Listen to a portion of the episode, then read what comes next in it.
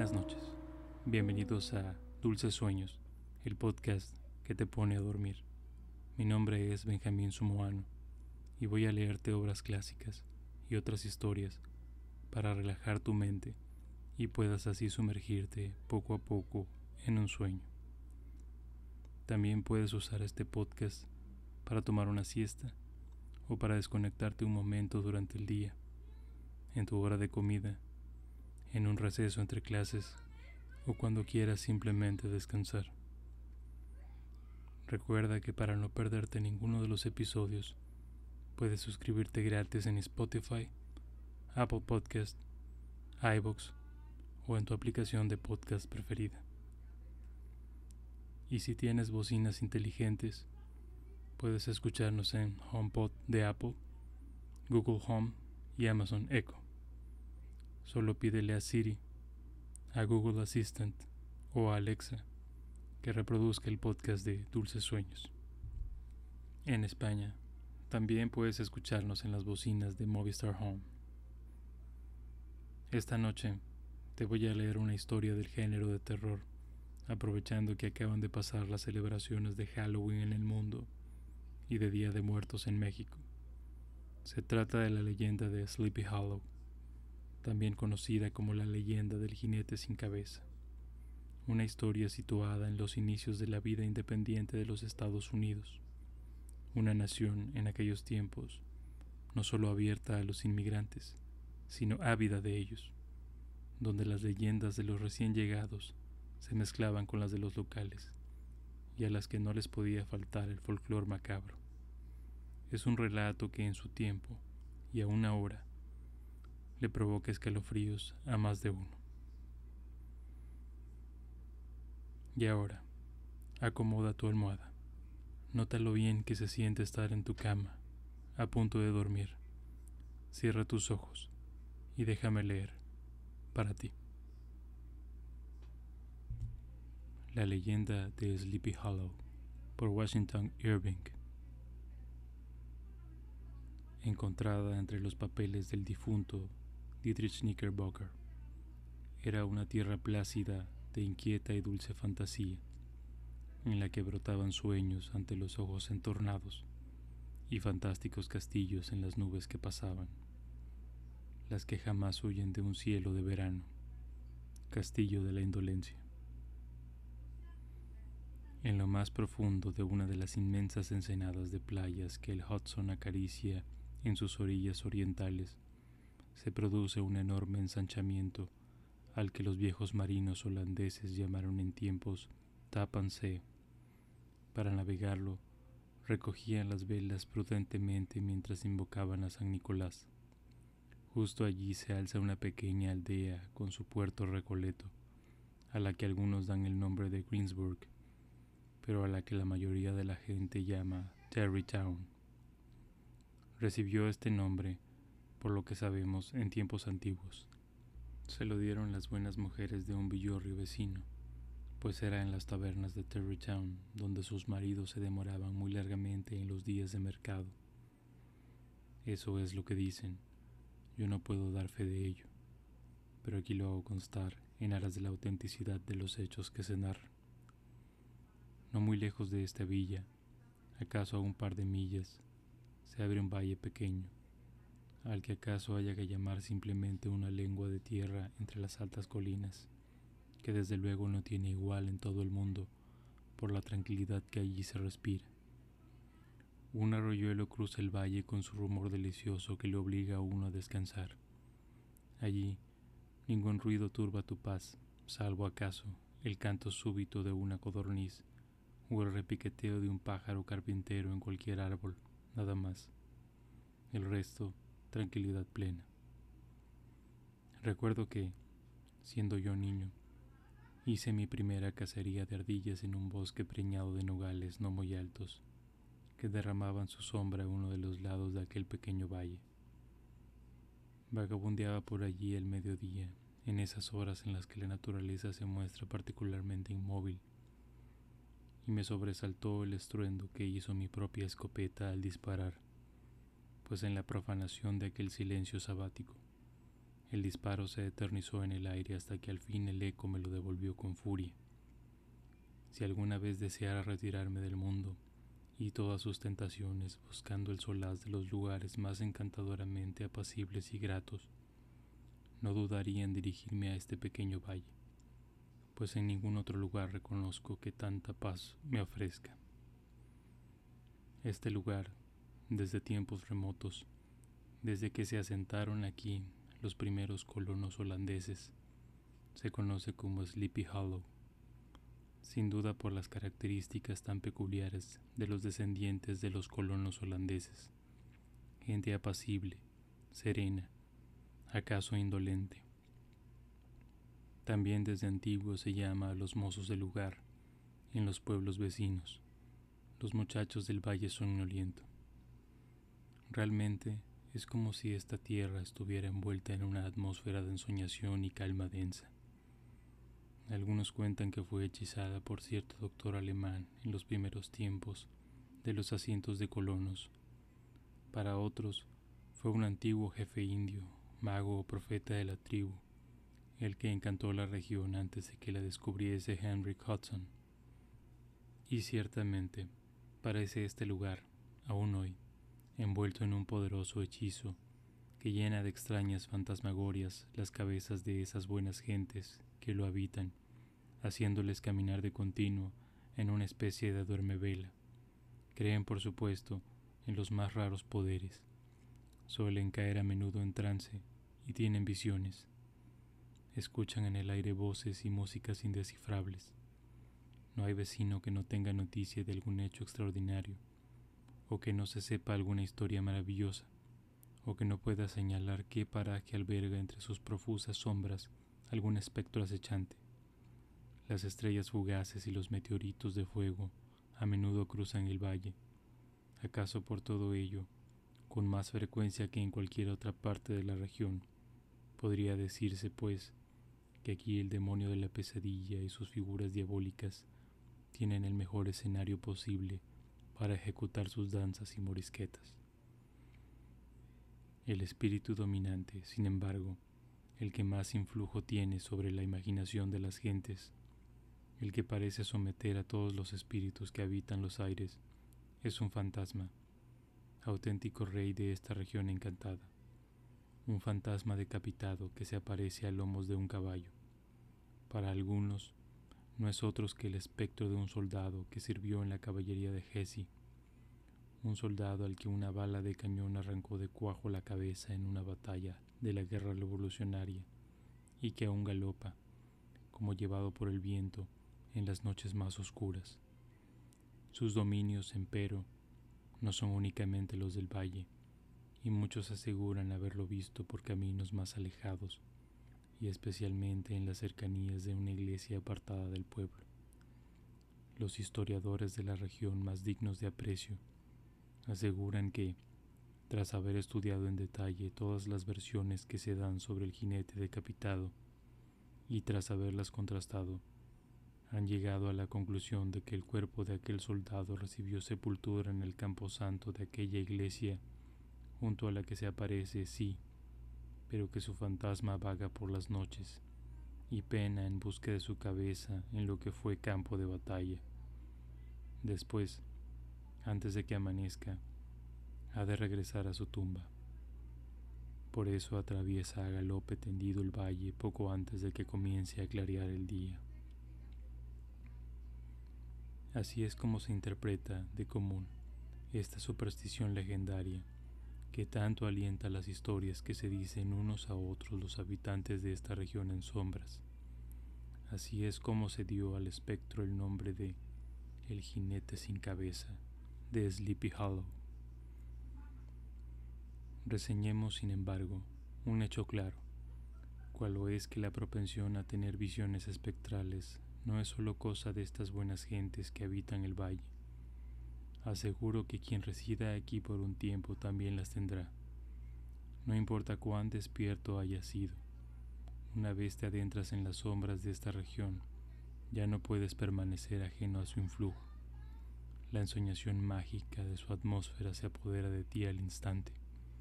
No tardarás mucho en tener visiones, en soñar con los ojos abiertos. Tengo mucho cariño a este pacífico lugar.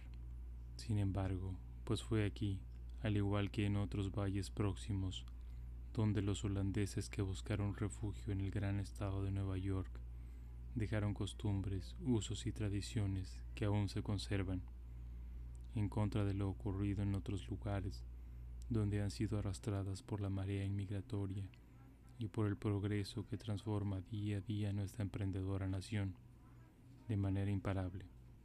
Por eso digo que un lugar como Sleepy Hollow es un remanso de paz en el que las corrientes migratorias no se llevan ni la hierba ni el cauce de los arroyos con sus aguas saltarinas y burbujeantes.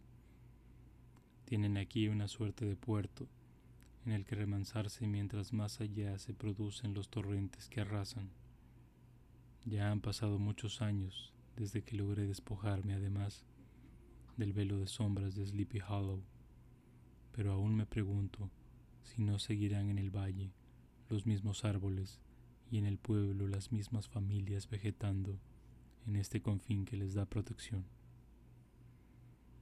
En este apartado rincón de la naturaleza vivía en una época ya remota de la historia americana, esto es, hace unos 30 años, una bellísima persona llamada Ichabod Crane, que se aletargaba, cual gustaba decir, en Sleepy Hollow, para instruir convenientemente a los niños del pueblo. Era natural de Connecticut, un estado que abastece a la unión de aventureros de obra y de pensamiento, y del que cada año parten miles de hombres para trabajar como leñadores en las fronteras con los otros estados o como maestros de escuela en los mismos. El apellido Crane le iba de maravilla. Era alto, extremadamente flaco, de largos brazos, de piernas no menos desmesuradas, con los hombros muy estrechos, con las manos que parecían írsele casi una milla de las mangas, con los pies que podían haberse utilizado como si fueran palas, con toda su estampa, en fin, como desmadejada, como si su cuerpo se mantuviese unido extrañamente en todas sus partes. De su cabeza pequeña y aplanada salían dos orejas gigantescas y parecían habérsele incrustado bajo la frente chata de aquellos dos ojos verdes, como de vidrio. Su nariz de tan larga parecía buscar de continuo algo en el suelo. Digamos que su cabeza, de perfil, parecía una veleta con silueta de gallo, que hubiera sido puesta en la fina varilla de hierro de su cuello para indicar la dirección de los vientos. Quien lo viera en un día de viento, a zancadas por la ladera de una colina, con sus ropas que parecían bailarle en el cuerpo, bien podría pensar en una llegada a la tierra del espíritu del hambre o que un espantapájaros se largaba de su campo de trigo. Su escuela estaba en una casa de una planta y de una sola estancia, una casa hecha de troncos, tosca y rural, en los cristales de la única ventana, y varios de ellos parcialmente rotos, parches de hojas arrancadas de cuadernos escolares. No sin bastante ingenio protegía la casa. Sin embargo, con un picaporte hecho de mimbre durante sus ratos de ocio en la puerta y unas estacas que apuntalaban la contraventana, de forma tal que el curioso arquitecto tenía por seguro que de entrar algún ladrón, y aunque tuviera fácil el acceso, salir de allí le resultaría de veras difícil. Era como si se hubiesen inspirado en una trampa para pescar anguilas, creada por un Jos von Houten cualquiera. La escuela, en fin, se alzaba en un paraje solitario, a las afueras del pueblo, en un pequeño bosque que crecía a los pies de una colina. Un enorme adebule daba sombría, sombra y un sinuoso ruachuelo pasaba muy cerca. El murmullo de las voces de sus discípulos, como el rumor de una colmena, lo arrullaba en los pesados días de verano, aunque en ocasiones, al hacerse escandaloso, le obligaba a levantar la voz en tono de amenaza y reprobación, e incluso a aguijonear con un palmetazo la mano de unos de aquellos holgazanes jaraneros que tan escandalosamente se desviaban de la senda del conocimiento. A decir verdad, Era un maestro concienzudo. Siempre tenía en mente esa máxima de oro que dice así, la letra con sangre entra. Desde luego, no mimaba mucho a sus alumnos, el viejo Ichabod Crane. No quisiera que se le tuviese, sin embargo, por uno de esos maestros crueles y prepotentes que disfrutan haciendo sufrir y denigrando a sus discípulos.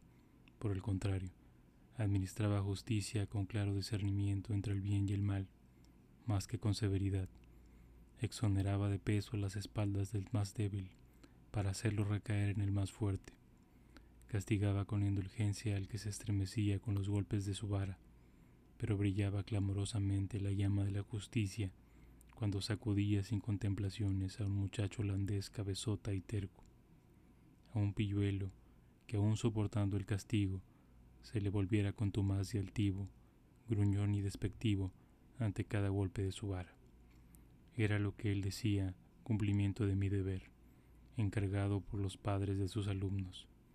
Cabe señalar además que nunca infligió castigo alguno a cualquiera de los muchachos, sin antes asegurarle, para dar el necesario consuelo al insolente, que lo hacía por su bien, añadiendo, me estarás por ello agradecido de por vida.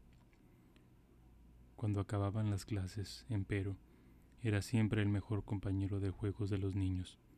Las tardes de los días festivos acompañaba a los más pequeños hasta sus casas, muy especialmente a los que tenían alguna hermana mayor hermosa, o por madre a una buena ama de casa famosa en el vecindario por su excelente despensa. Por eso, sobre todo, hacía cuanto estaba en su mano para ser querido y apreciado por sus pupilos. Lo que cobraba en la escuela era poco, apenas le llegaba para comprarse el pan de cada día, y ha de hacerse notar que era un hombre muy comilón y con unas tragaderas capaces de dilatarse como una anaconda, por lo que, a fin de vivir cual es debido, y siguiendo la costumbre de entonces para con los maestros, se alojaba y comía con las granjas de los padres de sus alumnos. Vivía una semana en cada granja. Iba de granja en granja, pues con sus escasas pertenencias mundanas metidas en un pañuelo de algodón. Aquello, empero, no debía de resultarles en exceso gravoso a sus rústicos patrones, quienes de común consideran una carga excesiva alimentar a cualquier maestro, y todo un derroche mantener una escuela, por lo que procuraba hacerse grato y útil a quienes le daban comida y techo. Así, y como no era cosa de exagerar, ayudaba a los labriegos en sus tareas más sencillas, apilaba el heno, reparaba una valla, iba a la pradera a buscar el ganado que pastaba, cortaba leña cuando comenzaba a dejarse sentir el frío del invierno. No se mostraba entonces, en fin, con la dignidad arrogante de que hacía gala en la escuela su pequeño imperio, y se comportaba no ya educado y cortés, sino decididamente obsequioso era la admiración de las madres por el cariño con que trataba entonces a sus hijos, sobre todo a los más chicos, y como el león que acaricia con sus garras al cordero que se va a comer, ponía en sus rodillas a cualquiera de los pequeños mientras con el pie de la otra pierna mecía la cuna de otro aún más chico durante horas. Además de vocación semejante, hacía demostración de otras no menos reseñables. Era el maestro de canto del pueblo, y buenas y muy relucientes monedas le caían por enseñar a entonar debidamente los salmos a los jóvenes vecinos. No hay ni qué decir cuánto se pavoneaba y gozaba los domingos en la iglesia, con su coro compuesto por cantores bien seleccionados, allí, en lugar preeminente, robando protagonismo, lo sabía bien el maestro, el viejo pastor oficiante. Es verdad que su voz, al cantar, se dejaba sentir por encima del susurro de las oraciones. Todavía hoy se oyen en la iglesia los domingos por la mañana, durante la celebración de los oficios, unos trinos que, dicen los lugareños, son los legítimos descendientes de la nariz de Ichabod Crane. Trinos que pueden escucharse hasta más allá de una milla, a través del aire, por donde está la alberca.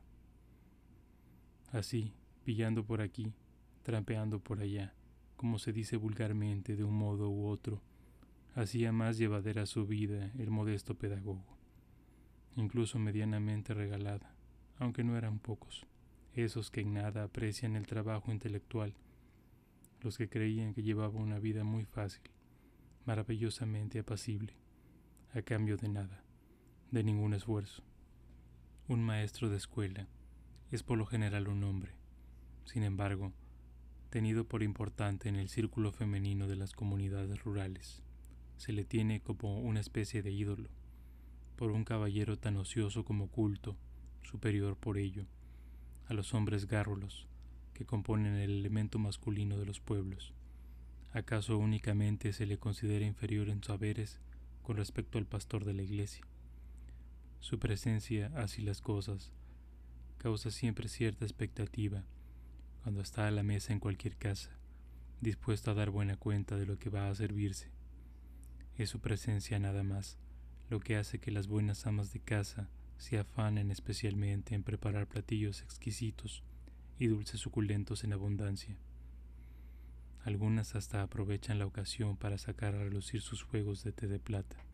Nuestro hombre de letras, en suma, estaba particularmente feliz entre las damas sonrientes del pueblo y aledaños.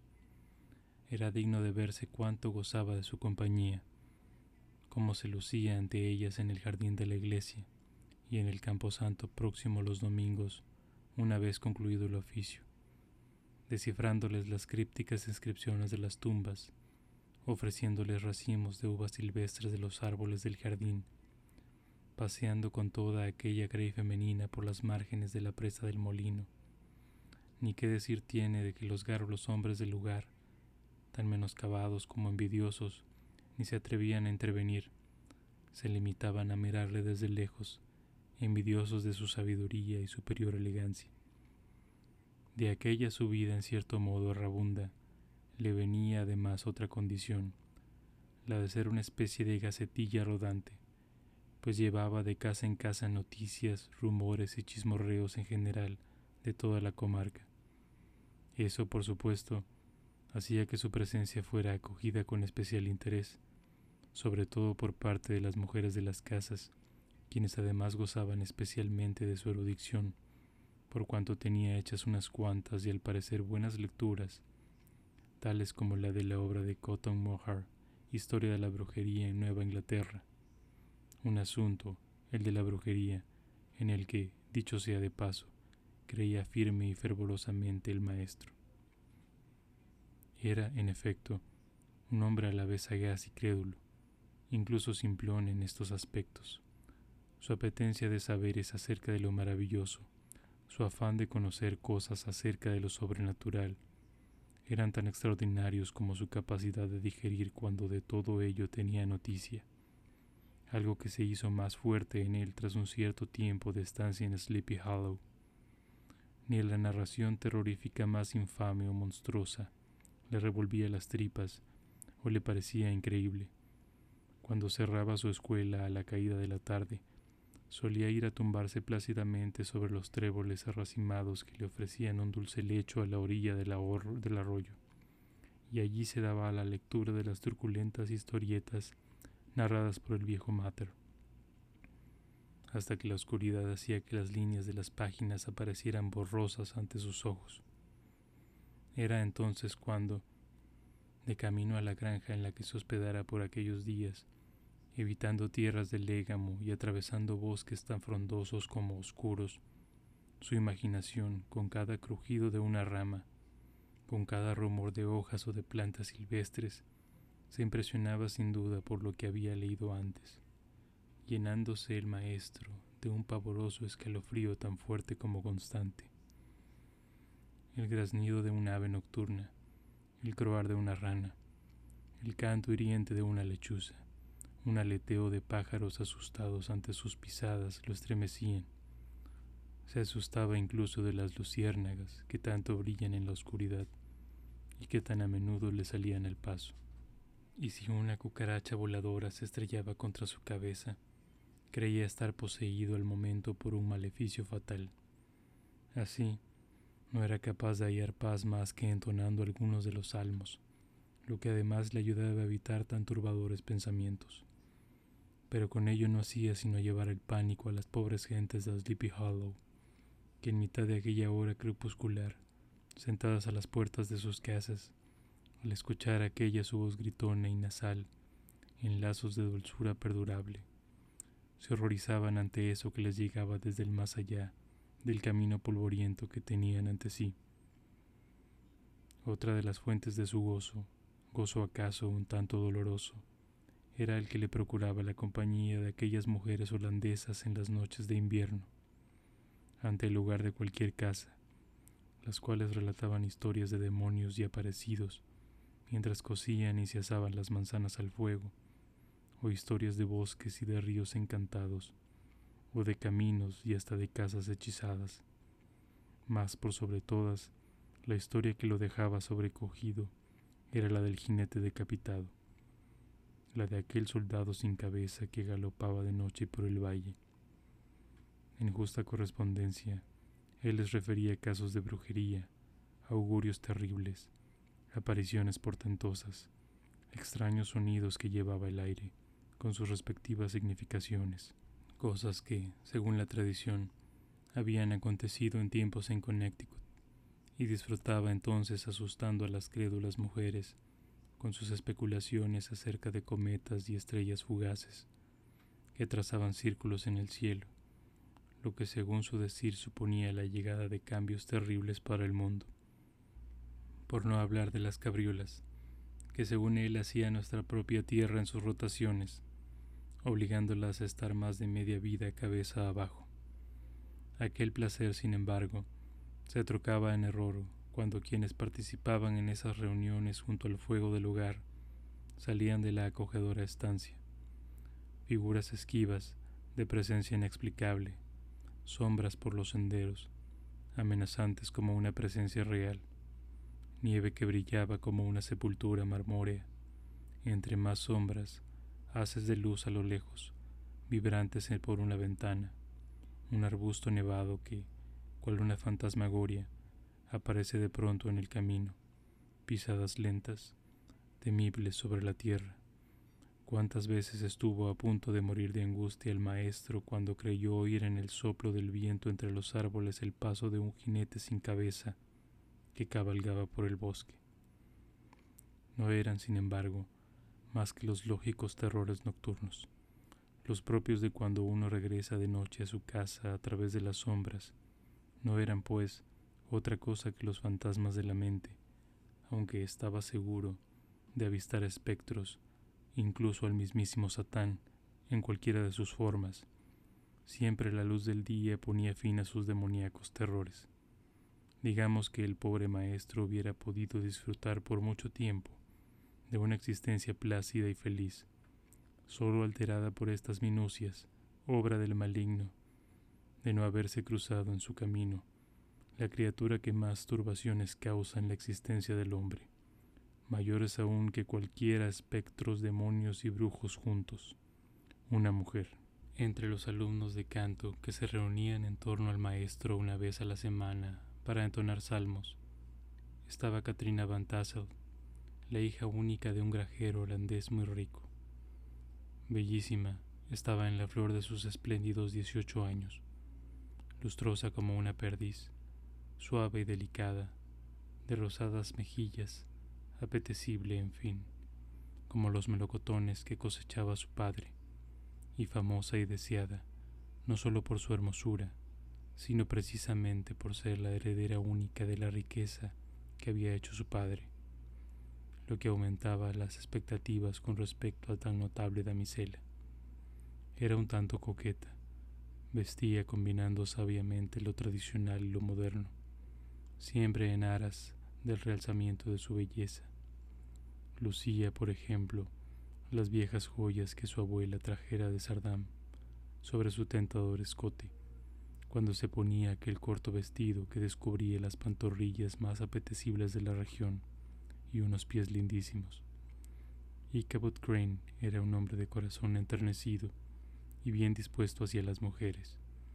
No debe maravillarnos en consecuencia que sucumbiera pronto ante los exquisitos encantos de la muchacha, y más si se tiene en cuenta que poco ha fuera invitado en la muy próspera casa del granjero holandés, padre de Katrina.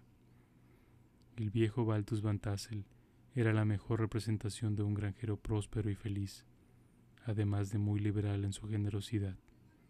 Le importaba poco cuanto acontecía más allá de las lindes de sus propiedades, pero en estas todo era detalle, lujo, bonanza. Tampoco hacía ostentación de su riqueza, pues prefería disfrutar de cuanto tenía en vez de presumir de lo logrado. Su granja estaba en las orillas del Hudson, en un rincón natural hermoso, muy verde y fértil, a salvo de los malos vientos. En el sitio, pues, donde más les gustó echar raíces a los colonos llegados de Holanda. Un gran olmo daba amparo a la casa, y junto al árbol imponente, una fuente de aguas límpidas y frescas vertía en un barril, el cual a su vez las derramaba entre la hierba hasta unirlas a un arroyo próximo, que parecía musitar su arrullo permanente a los alisos y sauces enanos que tenía por vecinos. El granero próximo a la mansión del holandés era tan enorme que podía haber sido habilitado como iglesia, enorme y próspero. Tan atiburrado estaba de los tesoros que en la tierra daba generosamente a su propietario que parecía ir a reventar en cualquier momento por sus ventanas y la puerta. Por doquier se dejaba sentir el canto de las golondrinas y de los vencejos que volaban casi a ras de los aleros del tejado, en donde dormitaban bajo el sol bandadas de palomas, alguna con un ojo encrustado, siempre los cielos como para cerciorarse de la bondad del tiempo, mientras las demás metían la cabeza bajo un ala, en reposo profundo, y otras ahuecaban sus plumas, esperando el cortejo de los palomos. Abajo, enormes, gordos rozagantes, los cerdos hocicaban en la abundancia y se recofilaban en la paz de sus aurdas mientras los lechones asomaban el hocico entre las tablas que los guardaban, como para deleitarse con el aire y los aromas de la cochinera un escuadrón de gansos en el estanque. Parecía maniobrar ofreciendo escolta a varias flotillas de patos, mientras todo un regimiento de pavos se lucía ante las gallinas que parecían protestar ante una tamaña exhibición, bloqueando de manera desafinada y malhumorada, como las amas de casa.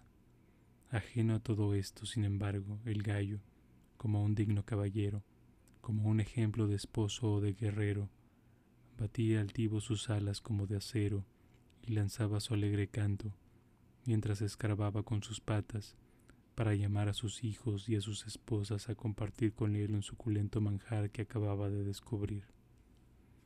Salivaba de gusto el pedagogo mientras contemplaba todo aquello, la mejor provisión para un duro invierno. Su imaginación voraz le hacía ver a su alrededor a los lechones rellenos de pudín y prestos a ser asados con una manzana en la boca, a los pichones en un lecho de hojaldre y arropados por una sábana de crujiente y bien tostada corteza, a los gansos nadando ahora en su propia salsa, igual que los patos, que lo hacían en parejas, cual matrimonios perfectos, pero sobre una salsa de cebollas, como compitiendo con los gansos en galanura. En los cerdos veía ya las plateadas vetas del tocino brillando entre el sabroso jamón, y ni uno solo de los pavos quedaba libre de aquellas ensoñaciones del maestro, que se le presentaba trofados con la molleja bajo un ala y con un collar de jugosas salchichas. En cuanto al muy altanero cantor de las granjas, es suficiente decir que lo veía ya patas arriba, en una bandeja, implorando una suerte de clemencia que en vida jamás hubiera recabado. Todas esas fantasías arrebatadas tenía el fervoroso Ikebut, y cuando más miraban sus ojos verdes hacia cualquier lugar de aquella feraz tierra, con sus trigales, con su centeno, con su maíz, con su cebada, o a los árboles que rendían sus ramas de tanto fruto como en ellas había, o hacia los huertos que rodeaban la mansión de Van más aceleradamente le latía el corazón, sobre todo porque lo hacía pensando en la damisela que heredaría aquellos dominios. También, como es natural, Pensaba con el dinero constante y sonante que debía de dar todo aquello, un dinero que su imaginación le decía que podría gastarse en palacios de madera, levantados en parajes tan idílicos como recónditos, y en la compra de tierras vírgenes pero tan generosas como las del holandés. Aún iban más lejos sus fantasías. Se imaginaba ya a la gentil Katrina, rodeada de un montón de niños, en una carrera cargada con ollas y pucheros, con toda clase de cacharros de cocina, entrechocándose y montando él mismo a lomos de una yegua mansa, a cuyo lado iba al paso un potrillo, camino de Tennessee, camino de Kentucky o camino de solo Dios sabía dónde. Cuando entró en la casa propiamente dicha, en aquella mansión, su corazón quedó definitivamente cautivo. Era una de esas casas de granja espaciosas de tejado a dos aguas que llegaba casi hasta el suelo, según el tipo de construcción de los primeros colonos holandeses. Unos tejados cuyos aleros hacia afuera, al caer, formaban pórticos, en los que guarecerse en los días de lluvia y de cuyas travesías de madera colgaban arneses de caballerías, aperos de labranza y redes para pescar en el río cercano. Junto a los muros de la casa había bancos en los que sentarse a descansar en verano, una rueda de hilar en un extremo y una mantequera en el otro, no hacían sino demostrar las posibilidades de hacer cosas diferentes y de provecho que brindaba tan espléndido porche.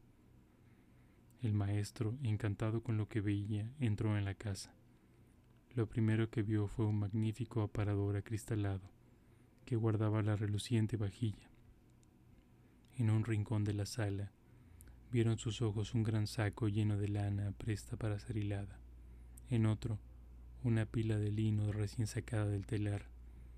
Había en las paredes mazorcas de maíz, manzanas y melocotones secos en ristras contrastando con el rojo fuerte de los pimientos igualmente colgados en ristras.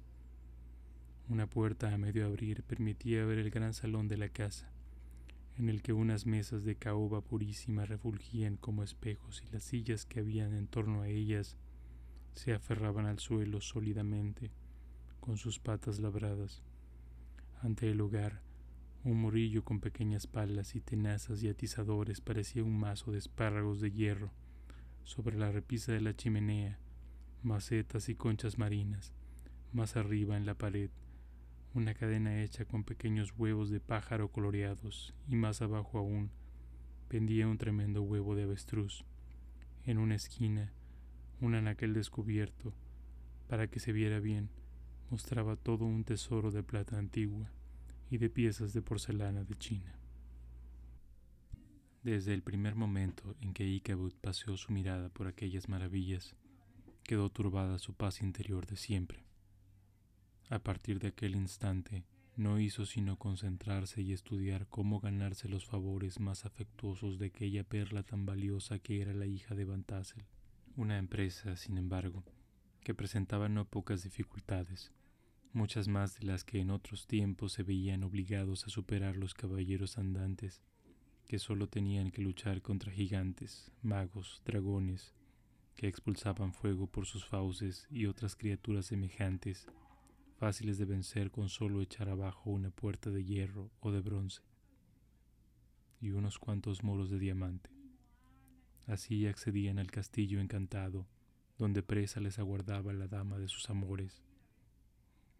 Cosa tan simple como abrirse paso con un cuchillo a través de un pastel de navidades.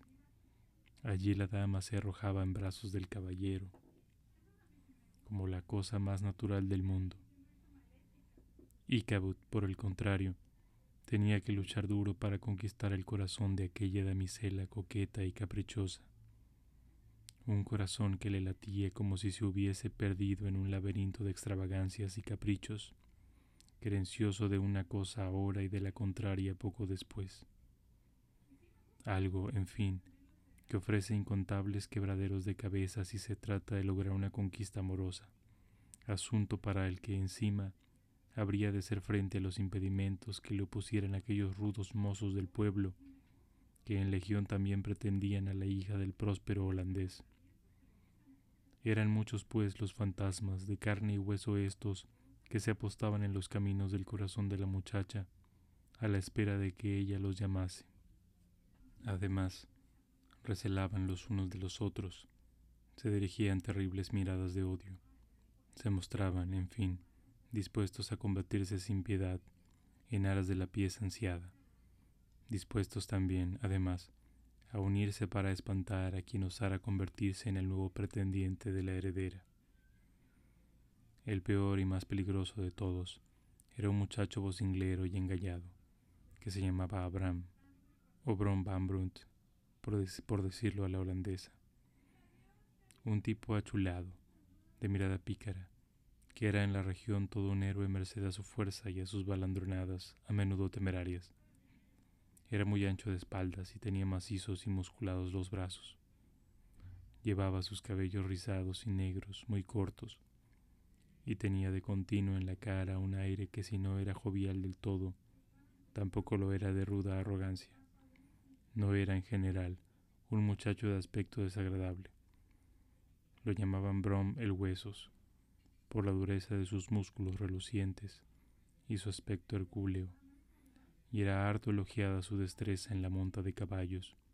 De hecho, viéndole cabalgar parecía tan imponente como un jinete tártaro. Era siempre el primero en las carreras y en las peleas de gallos. Como en el medio rural se aprecia tanto la fuerza, que es cuanto más se respeta. Por otra parte, mediaba en todas las disputas y emitía sentencia con un tono de voz y un aire, todo que cohibía a quien fuera y evitaba cualquier apelación. Por otro lado, no volvía la cara ante cualquier bronca y gustaba de la broma y de la fiesta, pero su temperamento era hijo no de la mala sangre, sino de cierto carácter travieso o infantil, pues tras su aparente brutalidad se descubría fácilmente un pozo de alegría espontánea y de buen humor. Tenía tres o cuatro buenos amigos que lo habían tomado por el modelo a seguir. Con ellos iba por toda la comarca de Francachelas, o en busca de pelea y bronca, si se, si se terciaba aquí y allá, incluso muchas millas a la redonda. En el invierno destacaba entre todos los demás hombres de su edad por su gran gorro de piel y del que pendía una muy llamativa cola de zorro cazado por él mismo. Y cuando quienes en algún lugar estaban de fiesta veían a lo lejos ese gorro galopando al frente de una partida de diestros jinetes, sabían de inmediato que habría pelea. A menudo cabalgaba por la noche Brom junto a sus amigos ante las granjas, lanzando salvajes gritos a la manera de los cosacos en tropel, y las viejas de la casa, al despertar alteradas por aquel clamor insolente, no podían sino exclamar tranquilizadas una vez oían alejarse los cascos de los caballos. Vaya, otra vez broma el huesos con su banda. Ni qué decir tiene que los lugareños le contemplaban con una mezcla de miedo, respeto y gracia. Y siempre que el pueblo sucedía alguna pelea, alguna bronca sin mayor importancia, movían la cabeza de un lado a otro como disculpando aquella maldad venial de Bromel Huesos, al que tenían de seguro por el autor de la misma, aún sin verlo. Ya hacía tiempo que tan rudo héroe había escogido a la hermosa Catrina como la mujer de su vida, como aquella a la que dedicar sus gárrulas galanterías, muy parecidas, por poner un ejemplo, a las que haría un oso en una situación de cortejo parecida. Aquello, por lo que se sabía en el pueblo, no había hecho mella alguna, sin embargo, en la muchacha. Eso no era obstáculo, en cualquier caso, para que el gigantón hiciera poner pies en polvorosa a muchos de sus otros competidores en el amor de la damisela que oían temerosos de despertar su furia. Bastaba con que vieran su caballo en las proximidades de la casa de Van Tassel un domingo por la noche, para que escaparan deprisa de allí, echando chispas y dispuestos a buscar guerra ante otros cuarteles. Tal era, pues, el formidable rival con quien habría de vérselas el bueno de Ichabod Crane. Bien contemplado el asunto, es digno de tenerse en cuenta que otros aspirantes al amor de la damisela hombres mucho más fuertes y arrojados que él. Habrían desistido pronto por temor a Brom, largándose sin ofrecer resistencia. pero cuanto conformaba el carácter del maestro era una feliz mixtura de tosudez y capacidad de adaptación las circunstancias de cada momento.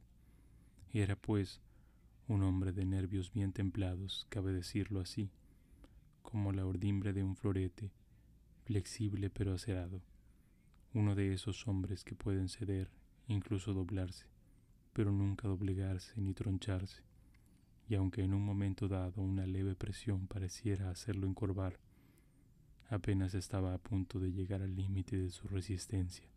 Arriba ya estaba de nuevo tieso y firme, con la cabeza aún más alta que antes.